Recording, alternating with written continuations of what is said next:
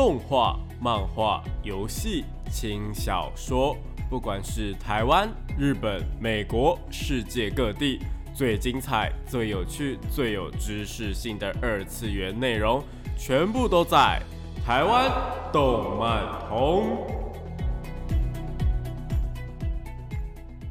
嗨，大家晚上好啊！欢迎来到台湾动漫通二点零的节目现场，这是复兴广播电台，台北、台中、高雄 AM 五九四，台中 FM 一零七点八。我是你们的主持人电波 B B，可以叫我 B B 就好哦。脸书搜寻动漫宅男 B B 就可以找到我以及相关的节目资讯。那今天呢，我们要讲的话题啊，是最近我在推特上面看到的一个蛮有趣的话题啦。嗯，因为。嗯，应该这样讲啊。这个话题呢，是就是在台湾的推特圈呢，是一个蛮普通的话题。就是呢，呃，影响你最深的，应该说你识字以来的第一本小说，会影响你的人格特质非常的深。那这个为什么会跟动漫扯上关系呢？是因为我本人呢，对于 我第一个认知到的小说，那呃，是所谓的轻小说，就是我认认真真读完的是一本轻小说，然后它影响我的人生轨迹，真的。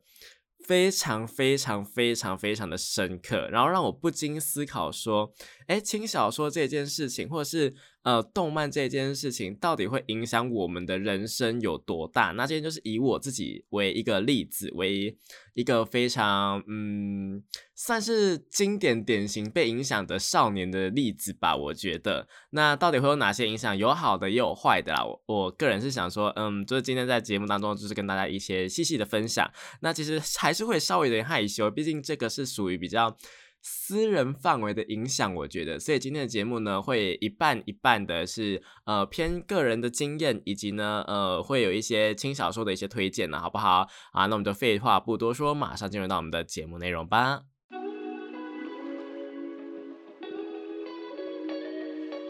少年少女、热血感动、悬疑推理、恐怖血腥、寓教娱乐、恋爱放闪、BLGL，各式各样的动漫作品推荐，全部都在动漫推推。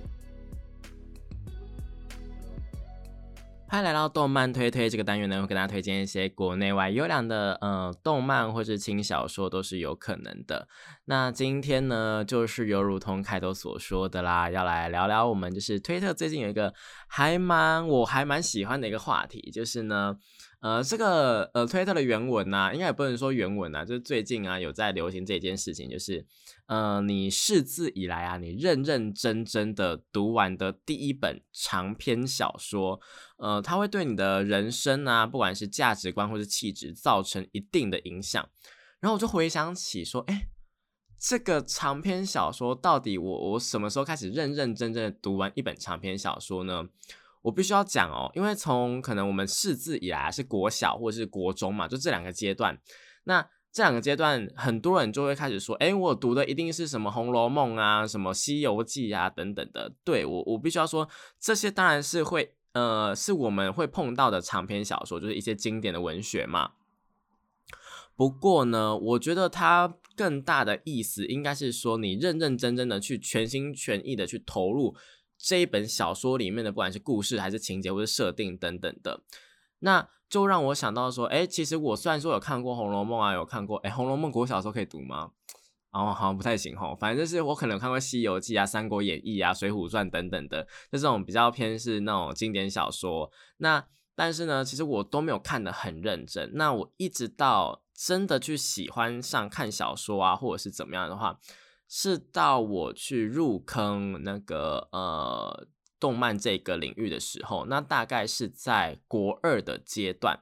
那国二那个时候呢，其实，在那个年代啊，并没有太多的，嗯，算是动漫的选择吗？就是那个时候，动漫已经很兴盛了，就动画已经很兴盛了，然后就是大家就是购物的那个呃能量啊，就是经济奇迹等等的，就是动漫这个领域啊，其实是可以花非常非常非常多钱的嘛，对不对？我是我我我相信各位呃听众朋友们或者粉丝们应该都知道这件事情。好，那总而言之呢，就是。我在面对这一块的时候，就我刚入坑的时候，是因为我看了一个动画。我相信有在听节目的听众朋友应该都知道，就是《我的妹妹哪有这么可爱》这部作品。那先跟就是不清楚说小说或是长篇小说是短篇小说或者怎么样，就是小说这一件事情呢，我们先来给它稍微的定义一下，以免说我们就讨论的范围有一点嗯扯不上边或者怎么样的。首先，因为我觉得说这一则贴文呢，他在讲说认认真真看完的第一本长篇小说嘛，那有时候我们会想说，哎，我们看那个《红楼梦》或怎么样的，其实课本里面都有啊，或者是怎么。呃，文学里面的考试都有，但它通常啊都只是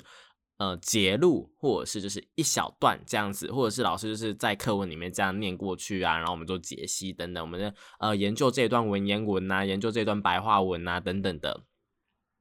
其实我们在学习。中文学习国文的过程当中呢，是会接触到非常非常多的，不管是经典文学啊，或者是呃西方文学，也有可能像是呃哈利波特啊，或者是什么波西杰克森啊等等的。其实有非常多的小说呢，我们都会去接触到的。不过，什么叫做长篇小说，又或者是什么叫做呃轻小说啊，或者是通俗小说啊等等等等的。其实长篇小说跟短篇小说它最大的差异啊。就只是它的篇幅而已。那篇幅上来讲的话呢，它当然是有一个规则，就什么几千字啊、几万字啊，什么什么什么的，都是哎一本小说或者怎么样的，它可能是五万六千个字这样子去计算，说哎它一本大概厚度怎么样？可能三百多页、四百多页，然后它这个长篇小说的长度是怎么样？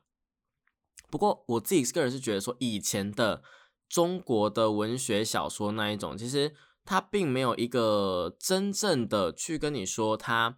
呃，字数的限制。以前比较偏向于是用章节去分的，就比方说，哎，这个这个章节有很，呃，这一整个故事有很多的章节，那我们说它是长篇小说。然后它这个故事只有短短几章，或者它只有一篇这样子，那就是一个短篇小说，甚至一个短篇的文章这样子。我觉得这样子去分会比较好，就它有章节，然后很多很多章节的话，它其实就是算一个长篇小说。又或者是说，它有很多个系列，比方说像是《哈利波特》，它总共有好几本嘛，像七八本，对不对？它小说就是正传，这样有七八本这样子。是一个非常非常长的长度，那我们也会说它是一个长篇小说。那什么叫做轻小说呢？虽然说我们以前呢有在节目当中去说过，不过已经是前年的事情了。对我们节目已经到第三年了，我们非常感谢各位听众朋友们的一个支持跟鼓励了，好不好？那这个轻小说到底是什么东西呢？我们再来跟大家讲一次。轻小说呢，其实它最主要、最主要的分类方法非常非常的特别。轻小说的特点呢，是可以轻松阅读的小说，对它就是非常非常非常的呃简单明了的跟你讲说，它就是可以轻松阅读的小说。为什么呢？我们一般呢在看，比方说像我们就举《哈利波特》，《哈利波特》这一本就是。呃，在台湾看可能是翻译小说嘛，又或者是你去读原文书是一个英文的小说，那这些呢，其实它的一个呃词汇啊，或者它的一个文藻啊，其实要么就是呃很华丽啊，要么就是比较艰涩一点点，然后它的一些文法的规矩啊，也会比较呃生硬一点点，就是它在很多的方面上面的撰写啊是呃有条有理的，但轻小说不一样哦，轻小说。它呢是比较常去使用一些呃年轻人的口语化的书写方式，就比方说像是呢，他可能呃像最近有什么流行语，我想一下哦，最近我真的是跟年轻人蛮脱节的，就比较少接触网络文化啦。我们就以呃前一年的那什么，我我现在又很怕说举一些那个呃就是流行语啊，然后大家觉得说，哎，这个人是不是他其实是有一定的年纪？其实也没有，就是我很少去接触这个。呃，小说，哎，应该说是网络文化的，最近啊，最近比较少。那我们举一个前阵子的好了，比方说像是呃，是在哈喽或什么什么水母那种写的怎么样怎么样那一种。他就是会用这种迷音式的东西，然后就直接写在上面。我之前曾经看过一本轻小说，就当然是日本轻小说，就是它呢就是直接哦，真的是直接哦，一整个页一整页里面，就是你可能看小说，它可能一页就是几百啊几百个字这样子，然后呢，它一整页里面就只有啊而已。他就是一直啊啊啊，就是一直尖叫，然后就很混乱的场面。他要描写很混乱的场面，他就用啊去代表这个啊，就是很混乱嘛。然后就是哎谁谁啊了，然后谁啊，然后是谁跌倒了，然后啊啊啊啊这样子。整篇哦，整篇一百多个字，两百多个字，一整页，他就是一直在给我啊。你我我都会怀疑说，哎，他是不是在给我水字数，或者他是不是在怎么样的？但轻小说的阅读就是这样子，你你可以从很浅显易懂的语言里面呢，去呃了解到说现在在发生什么状况。因为像是如果是一般的小说在撰写的话，可能会想说，哎，现在啊 A 跟 B 啊他们遇到了一个状况，然后他们 A 就开始呃放声的尖叫。那就可能写一个啊这样子而已，然后写一个怎么会这样，然后接下来就 B B 的心里会想什么样子啊，然后 A 的心里会想怎么样子啊，然后两个人的状况是怎么样啊？但轻小说不一样，轻小说有很多种的撰写方法，这一这一类型的轻小说呢，它当然就可以啊啊啊，一整个都是啊啊，甚至是配一个小插图这样，然后就是啊啊啊这样子，就是轻松的给它带过去，这个是被我们接受的，但是可能不被比较呃。可能比呃比较制式化，比较呃想法比较没有那么的开放的人，他们会觉得说，哎，这这这个就是在水字数啊，这个就是一直在乱写啊，怎么会就整篇就只啊而已呢？但其实我觉得这是一个非常算是年轻人的一个文化吧。那当然呢，就是在这种比较偏向于是娱乐性的小说里面呢，这种状况是蛮常出现的。嗯，我比较这个真的蛮常出现的。那我们用一个比较专业的说法的话来讲的话，轻小说它就是文体比较浅显直白的东西啦，它不会有那种比较艰深的词汇，当然一些专有名词还是会有，但是它不会故意去用比较艰深的东西，比方说像是文本，好不好？他可能会说，哎，这个资料怎么样怎么样？他他不会说，哎，这个文本怎么样怎么样的？他就不会用，他会用很多种其他的方式去把它替换掉那个词语。应该说，他根本就没有想到要用那些词语来撰写。很多的，呃，应该说他的很多的作者都是属于非常非常年轻的作家。那你会说这些作家写出来的东西没有营养吗？呃，其实有部分的人会批评轻小说是一个没有营养的东西啦，因为呃，轻小说的话，它其实。嗯，有很多的呃词汇，像刚刚讲那样子，可能是不太有文学文学价值的。你说你要把它拿出来做探讨，像是什么《红楼梦》啊，什么呃《三国演义》拿出来做探讨，它可能真的没有什么参考价值。但你说里面的一些世界观、里面的一些人物设定、里面的一些剧本的节奏等等的，适不适合拿来做上课，或者是适不适合拿来做范例？我觉得是 OK 的。就他们跟一般的小说比起来的话，我真的觉得就只有文字的叙述上面不太一样而已。但其实写小说的人都是非常厉害，他脑中必须要有一个完整的世界在那边，或者完整的事件，然后那些人呢都是活灵活现的，是非常厉害的。那你可能会说，轻小说的范围到底有哪一些呢？其实轻小说的范围非常的广阔，包括像是呃校园恋爱啊，或者是我自己个人比较喜好的那种惊悚啊、推理啊，或是历史。呃，奇幻甚至宇宙科幻类都是有的。那也有很多的，因为轻小说这个其实是包含在 A C G 里面嘛。A C G N 它的 N 呢，就其实就是轻小说小说的部分。那 A C G N 呢，其实这四个东西是它会是变来变去的，就是 Anime 啊、Game 啊，然后呃 Comic 啊，然后跟 Novel 嘛。那这四个啊，就是呃游戏、呃动画、漫画、轻小说这四个呢，其实在多媒体计划里面呢，它是非常容易转来转去的。所以很多的呃动画作品或是漫画作品，他们在推出之后，然后爆红啊，或是没有红也没关系，但是他们想要推出一个推销的行为的话呢，就有可能会让他去改编成一个轻小说的模式。那在这个方面上来讲的话，我觉得轻小说在近几年呢，一定是比一般普通的小说还要更加卖的。为什么？因为轻小说它可以搭配很多种形式啊。比方说，像是你可以呃去手刷漫画，很多那种手刷，然后送赠品，或是手刷然后送什么东西，然后或者手刷你可以拿到什么什么什么什么那个呃门票啊，那有签书会啊，然后呃你买几本的话会送什么满额礼等等的。一般的小说比较少会去做这种行销的作业，我不晓得是他们出版社会觉得说可能不适合或怎么样的。而且轻小说啊，通常都会有一个嗯。比较偏动漫风格的插画，然后它就是比较可爱，或者比较，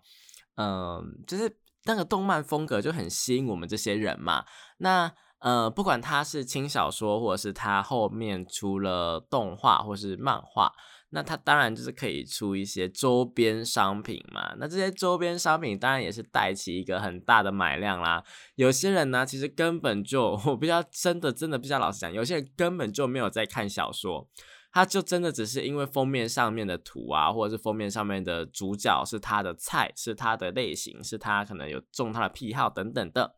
然后呢就去买了，那买了也也没有看，就是给我放在那边，又或者是就去买他的周边，然后说哎这个角色很可爱等等的。当然我不反对这样的行为，因为我觉得任何的嗯购买或者是任何的呃支持，或者是呃对于任何的作品，然后你去进行什么样的行为，都是大家的自由啦。而且我不敢说，呃，可能我应该说有很多的作者可能会觉得说，哎，你这样买我的作品，然后不看不尊重我。但我相信也有很多的作者是觉得说，哎，我书有卖出去就好了啦。当然，这个可能不是什么一般常见的情况，但我必须要说，真的是有这种情况会发生的。那轻小说还有哪些特呃特点呢？其实轻小说的话，主要的话，它的一个对象，它的 T A 的话，应该是青少年呐。那可是呢，因为随着青少年的年纪增长，再加上说青少年可能在青少年时期啊就接触这些东西，是到他长大之后呢，他还是会继续买这些轻小说。这当然可能会影响到说他们的一些文藻啊，或者是他们的词汇量不够多的问题。因为以前可能，呃，我不要说台湾的一些填鸭式的一个教育啊，或者是台湾的一些呃中文的一些国文的一些教育，或者是国文的一些课程，我觉得是非常的值得的。就他们里面塞了很多，就他这些课纲啊，塞了很多那个呃一些经典文学啊，一些古文学啊，或者一些就是文言文等等等等的。这些其实是对，呃，你的说话，你的一个词汇量是非常的重要的。那当你的课外读物全部都是轻小说的时候，你其实就没有办法去累积一些课外的一些词汇。那这些课外词汇没有累积之后，你当然长大之后，你讲出来的话就会比较，呃，囫囵吞枣啊，或者是比较囫囵吞枣，这样用对吗？搞不好我就是那个被荼毒的人，对不对？就你的词汇量会比较少一点点啦，好不好？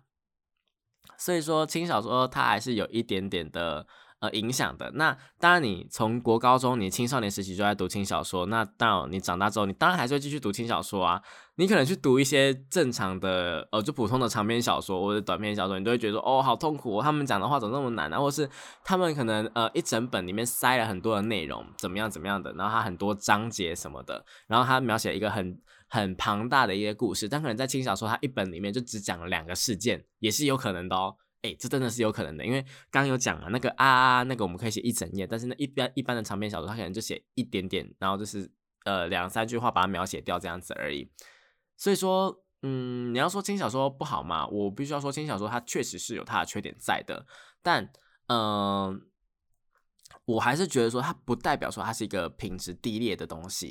因为说虽然说它的就是在轻小说里面，它是会会觉得说，大家就是文章的一些浅显易懂啊，然后句子短，然后必须要说，它真的很常用对话去描写剧情，就是诶，我说了什么，他说了什么，我说了什么，他说了什么，然后这样子的对话方式去呃把一些东西呈现出来，但呃并不代表说它是一个品质低劣的小说，因为它我们前有提到嘛，它世界观啊怎么样的，是一个非常。非常呃，也是充充满了设计的。那它能够改编成动画，或改编成漫画，或甚至改编成电影，都是有它的原因在。毕竟它就是一个很好、很好、很好的剧本嘛。嗯，所以说呢，任何的东西或什么，我觉得任何的出版的作品啊，它都是有一定的优点的。那这些东西呢，会去影响一个人呢，我觉得是非常合理的。因为呃，应该说，我觉得轻小说它会在影响青少年的一个更重要的原因，是因为。我们刚刚提到，它是使用了大量的对话。那大量的对话呢，同时它的一些角色的描写的视角呢，是用主角的视角。那通常主角的视角或者主角他的人物设定呢，是比较接近于是青少年这个年纪的。大家很常听到一个笑话，就是日本的高中生什么的都是拯救世界的人呐，然后他们是很厉害啊，什么职业都有等等的。这个确实是会让很多的青少年有一个一定的憧憬，就想说，哎，我。我也是跟他一样年纪啊，那我是不是也能够做到这些事情？或是我们，因为我们做不到这些事情，所以我们的角色的代入感就会更重，会不会呢？是有可能的。而且他都是通常都是用一样的视角，我们我们的视角是差不多的，就是他比较偏向于是一个嗯少年的视角或少女的视角，然后去描写任何的事件，那我们会感同身受，尤尤其是在校园番或是在恋爱番里面，会更加的感同身受。所以我觉得轻小说它影响的一个。呃，一个世代的青少年，这是非常非常的庞大的。那尤其是在日本，我觉得应该是更加的严重。我们不能讲严重，也就是影响更加的深远呐。在台湾的话呢，因为台湾有自己的作家嘛，包括像是什么橘子啊、蝴蝶啊，然后呃，还有一些作品像什么无命骑士等等的，或是阴阳师，我觉得这些呢都是很棒的作品。那一些日系的小说，一些日系普通的长篇小说，像是作家苗啊、村上春树啊，这些都是有可能会去影响一个人的。那我自己个人呢，就是一个被轻小说给呃完完全全的影响的一个人呐。我自从读了轻小说之后啊，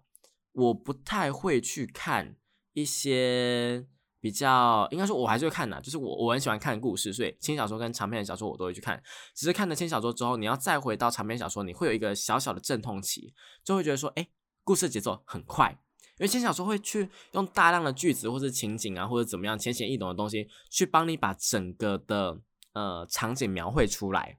就你会知道说，哦，现在大概是什么状况，你脑中会有会有那个会有那个现象出现，而且它的封面啊，或它的插图就会有那个呃情况啊，或者是那些角色出现嘛，所以你想象会更加容易。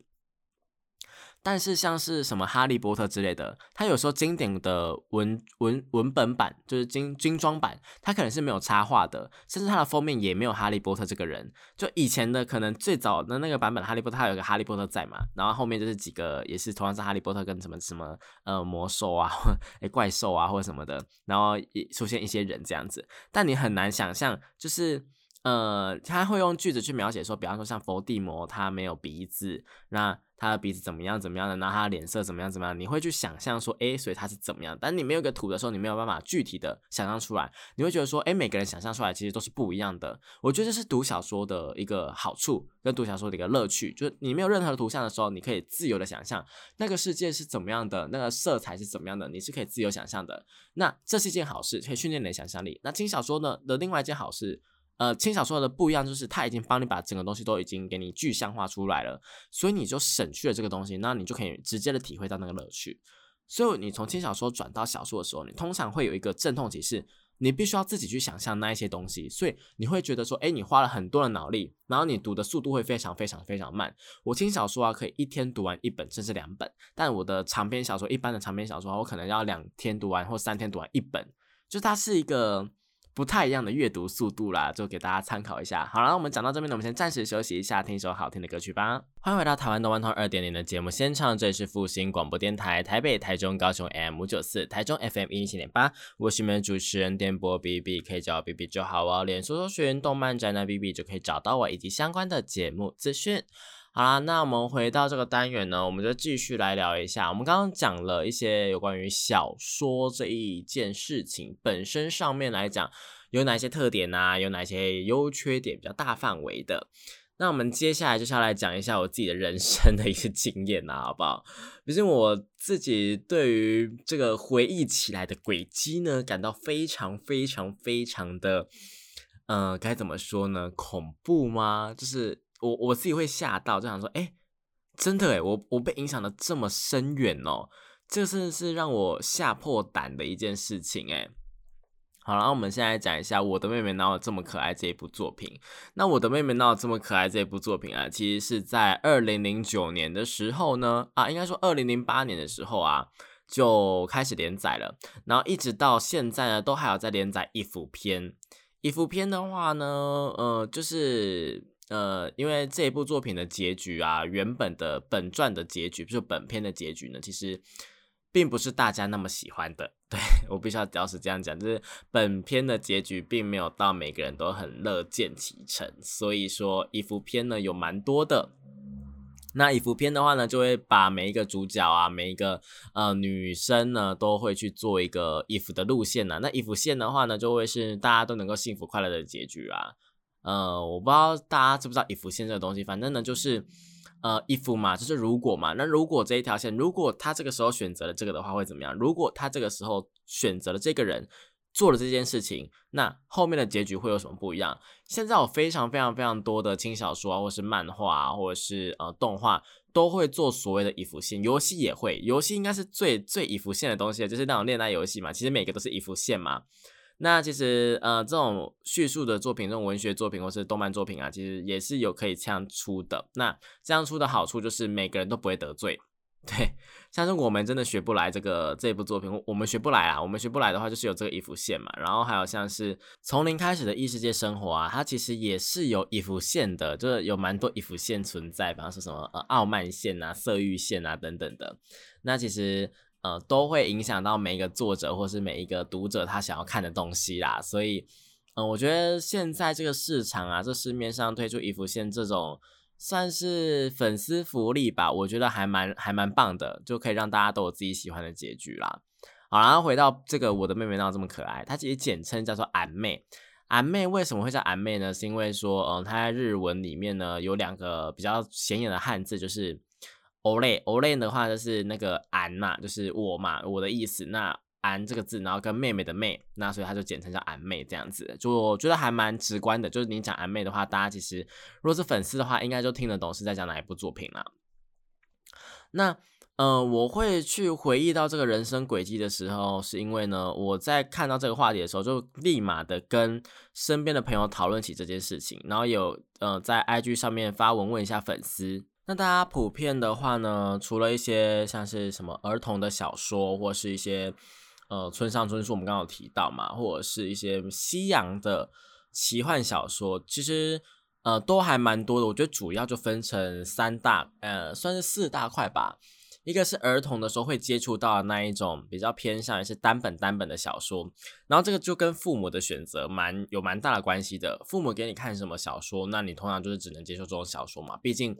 你不可能有那个经济或者你有那个金钱去购买你想要自己看的小说。就在以前那个年代啦，好吧，以前那个年代，因为现在现在搜寻啊，或者是你一些电子设备啊，你只要丢给小朋友，小朋友要去搜寻什么，其实他是有办法自己去做到，只要他稍微的呃动一点小脑筋的话，其实都是可以去做到的。那因为毕竟网络上的资源呢非常非常的多，也有免费可以观看的，所以呢，嗯，我觉得以现在的角度来讲的话。父母要如何去控管小朋友去阅读某一些东西是非常困难的，因为以前可能会有那种色情守门员啊，或者怎么样的。那现在的话，就真的真的真的就是管道太多了，你真的是要小朋友要好好的，呃，在一个不会受到污染的环境长大，非常的困难。但我并不是说什么十五。禁或者十八禁的作品，它就是一个污染的东西，而是说有些东西真的不太适合给小朋友看。因为在讨论这个东西的时候，其实有呃一些朋友他们就跟我说，他可可能不记得第一本是什么，但他记得说影响自己最深远的作品是什么。然后他就提到了一些比较呃惊悚的作品，或是比较嗯 creepy 的东西。呃，当然他有提到一些动画，比方说像是什么大都会，大都会是一个日本蛮有名的动画电影作品。那这个大都会的话，它里面其实有很多不适合给小朋友看的画面。你只要细细的回想起来，虽然说那些事情，什么呃断手断脚都发生在机器人身上，但对他们来说，机器人或是他们在喷喷那种机油等等的，其实是很血腥、很血淋淋的画面诶。我必须要老实这样讲。所以说，当你小时候接触这些东西的话，你可能就会变得嗯会害怕。或者是他跟我说，他读到某一本小说里面有一个是比较属于强暴的环节，那他那时候才国小而已，然后父母给他看这种小说，他就觉得说，哎，他很不能够理解到底发生了什么事情，然后一直到他可能国中的时候，终于理解了，哎，他那时候提到的东西是什么，可能上课时候教到，让他突然的有一个油然心生的那一种，哎，恐怖或者是恶心的感觉，然后他从此就有一点点的那个厌男。就是会讨厌男生接触他，或是讨厌男生跟男生讲话等等的这些事情就会发生。那我想说，哎，这真的是对于一个小朋友会有很大的阴影啊，或者怎么样的？就像我小时候可能看电视，然后看到那种僵尸，那怎么样的？那我就会半夜做噩梦啊，惊醒。其实同样的一个道理，只是它的影响的程度不一样大而已。所以，请大家就是，就请各位家长，或者你身旁有朋友有小孩啊，或者你亲戚有小孩的，真的是。随时的注意一下吧，因为现在的真的手机啊，或是平板，真的非常非常非常的方便。网络这种东西真是无远佛界，好不好？就是这样，无远佛界。好，我们回到我的妹妹闹这么可爱这本小说，到底影响了我什么？我们先简介一下哈。这一本小说的话，除了刚作者稍微讲了一下是我们的福建司老师之外呢，其实妹妹这个东西啊，在那个年代呢，已经开始流行起来了。然后呢，到后面呢，有越来越多妹系的作家出现，有妹系的作品这样子。那这个我的妹妹呢这么可爱的主要的一个故事的架构跟一个内容的话呢，是发生在一对兄妹身上。那这个哥哥呢，其实啊，对于说，呃，就是这哥哥那时候在故事一开始的时候已经十七岁了，那是一个高中生。他妹妹的话是十四岁，然后是一个国中生。那两个人的之间的关系非常非常的差。那我一开始觉得说这个设定还蛮普遍的，就是青少年。的哥哥或者姐姐一定都会有一段时间去厌烦下面的小朋友，因为那时候就会觉得说，哎，我自己已经是这个大人啦，我自己一个是一个小大人啦，我为什么要跟你们这些幼稚人去这边勾勾底干嘛的？然后这时候通常比较小的就会说，哎，哥哥啊，一个姐姐啊，怎么样怎么样怎么样的，然后就会跟在后面啊，很多很多很多的作品或者很多现实生活都有这种情况发生。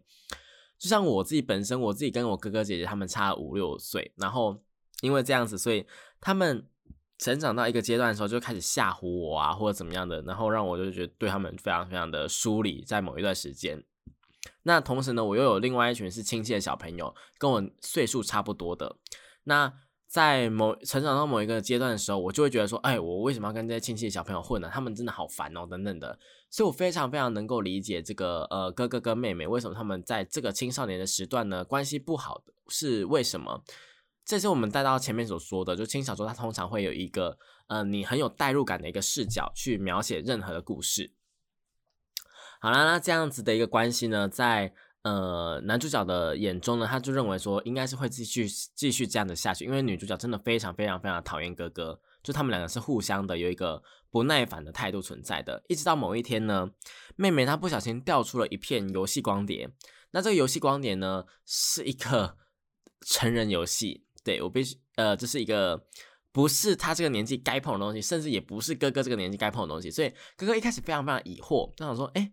这个不太可能是妹妹掉的吧？这个应该是爸爸或妈妈哪一方的一个呃杰作吧？就去问了之后，然后发现爸爸妈妈超级超级超级讨厌那个 A C G 的东西。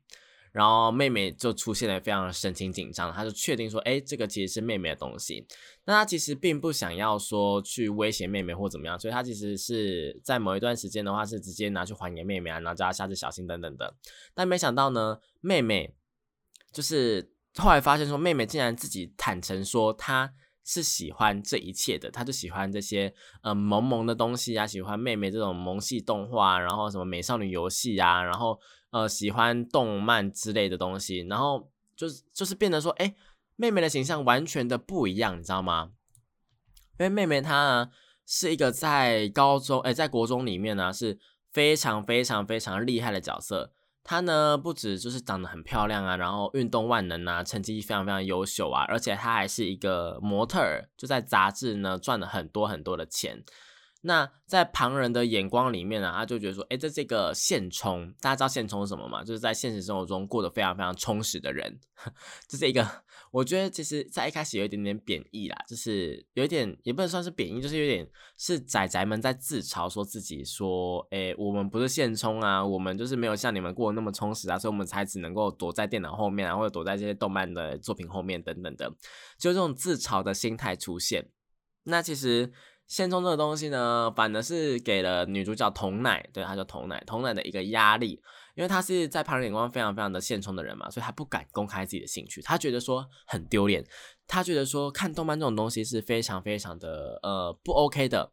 所以说呢，在被哥哥发现的时候，她其实非常非常的紧张，但就已经被发现了，那她没也没有人可以去做商量，所以她最后还是选择了跟哥哥去做商量，那。导致说哥哥跟他就是从这个时候开始发生了很多呃一些意想不到的情节这样子。那这一方面的话，其实我自己个人的感触还蛮深的是，妹妹的性格是在后面有揭晓说是因为呃妹妹因为她是一个非常非常傲娇的角色，她就是傲娇这种性格就很麻烦嘛，尤其如果是她发生在现实生活的话。他就是会对于喜欢的人去做说反话，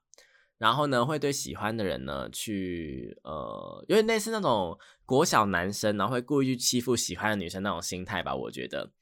就是有一点点类似啦，傲娇那种心态。那傲娇是他其实是傲起来非常非常的傲。那他曾经呢被男主角去说，他虽然是傲娇，他很傲是九十九趴那一种。傲娇的比例拿捏的好的话是很可爱，傲娇比例如果拿捏的不好的话，就会变得是非常非常暴呃霸道的东西。那女主角她当然是有娇的一面啊，只是可能没有到那么的呃明显。那我自己个人被影响的很深远，是我那个时候就是在国中的时候第一次接触傲娇这种东西，他就说哇，这个性格好酷哦，我真的是这样觉得，我真的觉得好酷哦。然后我就觉得说我也要成为傲娇，你知道吗？就是这个想法影响了我后面好几年的生活，都是过得非常非常非常非常在恋爱的路上过得非常的艰辛。就是我没有办法很坦率的对于喜欢的人去讲出一些好话，我一定会是讲反话。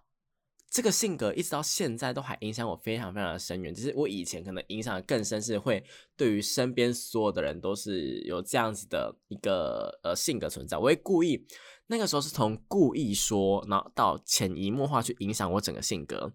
那时候就会说什么，哎，真是拿你没办法，这种经典的台词嘛，真是拿你没办法，那我就帮你做什么事情嘛，真是拿你没办法，那我就帮你拿饮料吧，真是拿你没办法，那我就帮你，呃，可能呃带这些东西来啊，或是帮你什么东西，或是哎呃协助你什么，就是我会用这种呃好像高高在上的态度，然后去对待身边这种朋友，那。理解的朋友当然理解啊，理解的朋友就是就是圈内的这些朋友们，就是动漫圈这些朋友们，他们当然理解说，哎，他只是一个在模仿而已，他就中二病嘛，中二病就看到什么就想学什么这样子，但他潜移默化的影响了我一些东西，就是有些不了解的人，他们就觉得说，哎，你这个人怎么会这样子啊？就是为什么要用这种态度跟我讲话？但有些人会觉得说，哎，就是没有接触过澳洲人，可能会觉得说，哎，其实也是蛮蛮有趣的，你的个性这样子，哎，很酷哦，很酷哦，你的个性真的很酷哦，等等的。然后就会变成说，在相处的模式上面有很多很多的磨合，或者是一些摩擦出现。这件事情其实不是一件那么好的事情啦。好，那我们讲到这边，我们先暂时休息一下，听首好听的歌曲，等下回头来讲一下这些事情。欢迎回到台湾动漫通二点零的节目现场，这里是复兴广播电台台北、台中、高雄 AM 九四，台中 FM 一零七点八，我是你们主持人电波 B B，可以叫 B B 就好哦。好了，那回到这边呢，这个个性到底影响了我什么东西呢？其实这个女主角她的一个成长的轨迹啊，是从一个嗯，就是她她的哥哥是非常非常非常非常平凡的那一种哥哥，就是小时候可能是孩子王啊，然后就是呃对大家都很好啊，然后长大之后呢，就是因为呃社会的关系或者是学校关系就一成不变嘛，然后就慢慢慢慢的步入平凡。那其实是很多套路的。呃，男主角其实都长差不多这个样子，那偏偏就是这种类型的男主角，很长很长很长，去捞到很多的女生。我们就讲那个呃，古剑同学那个男主角好了。古剑同学那个男主角就是一个，他可以直接呢，透过一些简单的行为，然后让大家觉得，哦，他好，他对我好体贴哦，或什么样的一些小行为，然后就一个心花朵朵开那种粉红泡泡跑出来的感觉。对，就是有点类似这种概念。那女主角她其实呢是一个非常就童奶，她其实小时候是一个不太起眼的小朋友。那因为长大之后啊，她呃应该说那个时候就有点类似我刚刚讲那个情况，就是男主角就是他哥哥呢，因为小时候的时候就是他是想要跟嗯男生一起玩，就是那时候就是什么兄弟那种感觉很重，然后就不再跟妹妹一起玩，然后把妹妹丢得很远，然后就让。妹妹她变成说有一一个心理的创伤啦，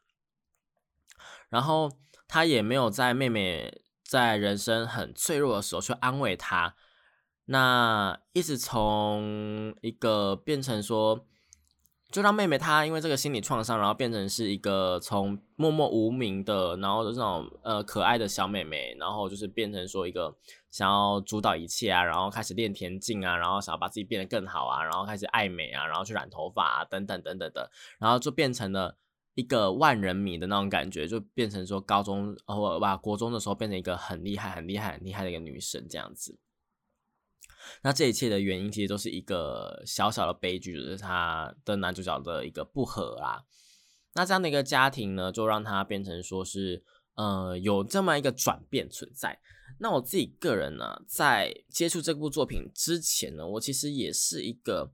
当然我的家庭并没有任何的问题，只是呃会在某一些方面我非常非常的没有自信。那这个没有自信呢，源自于说我对于一些呃不擅长相处，以及我自己学业上的一个呃不安。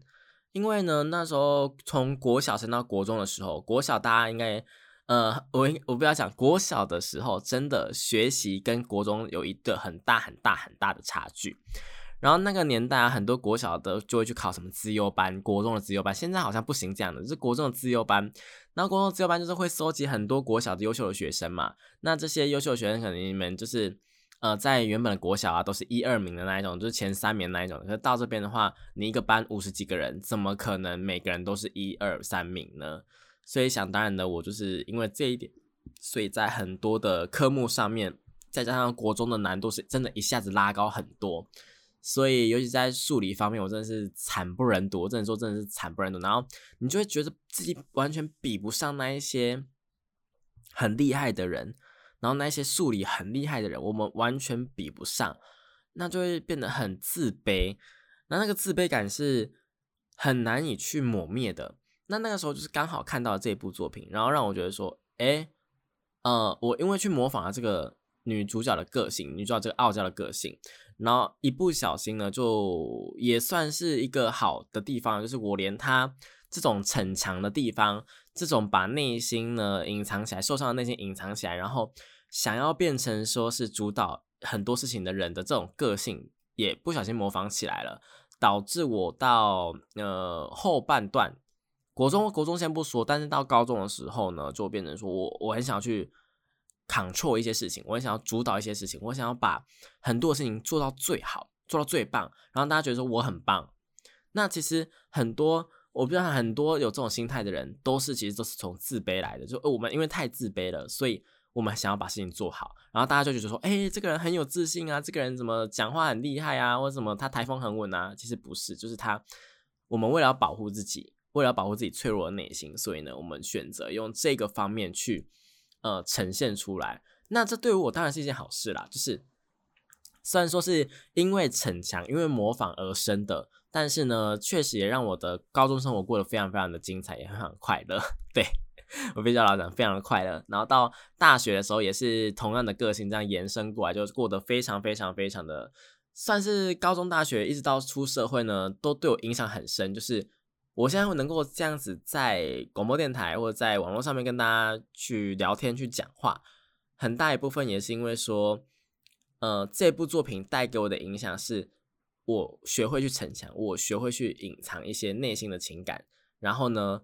让我显得很有自信。虽然说听起来很糟，对不对？就是你、你、你、你把自己的脆弱隐藏起来了，但脆弱这种东西本来就不是需要展露给每个人看的。脆弱这种东西，你可以展露给最亲密的人看就好，或者你可以展露给家人或你的好朋友，对不对？那你可以跟他们说说你的烦恼啊，跟他们说说你的怎么样。那呈现给普罗大众的时候呢，你当然就是还是要展现出一个比较专业，或者是展现出一个比较呃开心的。态度，因为毕竟不会有人想要一天到晚接收一些负能量啦。我自己如果是遇到那种每天都在散发负能量的人的话，可能就会觉得说啊，怎么会这样？我能不能帮助他？如果帮不了的话，就觉得很痛苦。这种感觉，有一点，有一点小小的那种大爱情情谊在。但我觉得这都是每个人个性不一样的，就大家能够自由的相处啊，能够跟呃喜欢的人相处，或者是能够就是呃舒服的。跟这个世界相处，我觉得都是一件很好的事情呢。就是如果大家有这方面的烦恼的话，也当然欢迎跟我聊聊啦。我很乐意去听大家的这些事情，好不好？不过虽然前面讲起来，好像这一部作品带给我的都是一些比较偏好的地方，就是它带给我人生比较精彩的呃表演人生，或者是比较想要展现自己等等的这些影响。但说实在话啦，他对于我自己的感情观呢，有非常非常非常多的冲突在。因为那时候我就一心的认为说，因为我很容易受到这些轻小说啊、漫画啊、动画的影响，然后就变成说我对于恋爱的这种呃想法是很不科学的，或者不现实的。我会幻想很多的东西都是非常偶像剧式的。或者是因为我碰到的情况就刚好真的很偶像剧等等的，这就让我觉得说，诶，现实中生活中的恋爱是不是也是这么一回事？但其实很多时候，现实生活中的恋爱并不是这么一回事的。我相信有恋爱经验的大家应该都知道，其实谈恋爱虽然说有甜的地方，但是酸的苦的部分一定是多非常非常非常非常多的。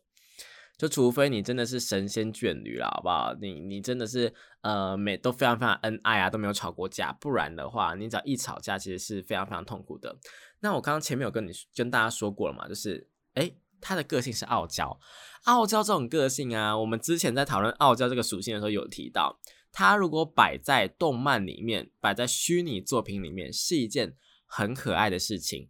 那可爱在哪里？可爱在我们这些局外人看。会知道说哦，这个女生呢，这个男生呢，只是在讲反话而已啦。他其实内心真正的想法是什么？是什么？是什么？然后就就说哦，他好可爱哦，他怎么这样想啊？哦，好可爱哦，他怎么呃这么的害羞，不愿意表达自己啊？男主角知道之后，女主角知道之后，一定会觉得说，哎呀，怎么这么可爱啊？然后是怎么怎么这样子，等等等等。